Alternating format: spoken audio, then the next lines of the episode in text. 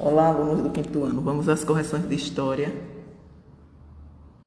Abram o livro de vocês na página 104. Essa primeira questão aí é uma questão de resposta pessoal, ok? Agora vamos à página 105, questão 2. O autor das gravuras das páginas anteriores é o alemão Juan Moritz Rugendas que esteve no Brasil entre 1821 e 1825. Assinale a resposta correta.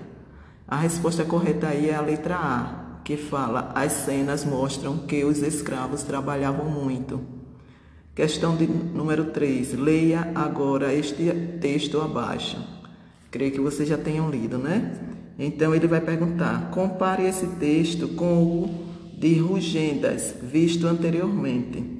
Aí o que é que ele vai pedir? Letra A, sublinhe no texto o trecho que o trecho que informa o que acontecia durante a travessia no navio negreiro. Então, vocês irão grifar ou sublinhar, é, começando dessa frase aí, ó, durante a travessia, aí vocês vão grifando todas essas frases até terminar.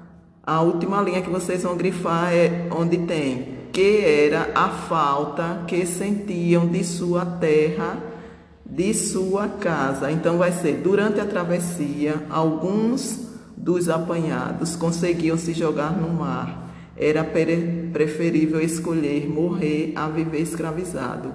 Outros eram atirados do navio porque tinham ficado doentes, até que até de tristeza eles morriam uma tristeza chamada banzo, que era a falta que sentiam de sua terra, de sua casa. Então, até a palavra casa, ok? A letra B. É possível afirmar que a autora que a autora tem uma opinião mais ou menos favorável que a de Rugendas sobre o tráfico de escravos debata com os colegas e professor e registre nas linhas a opinião do grupo. Então, a resposta é essa. A análise com S da autora revela uma posição menos favorável e mais intimista da escravidão. Ponto.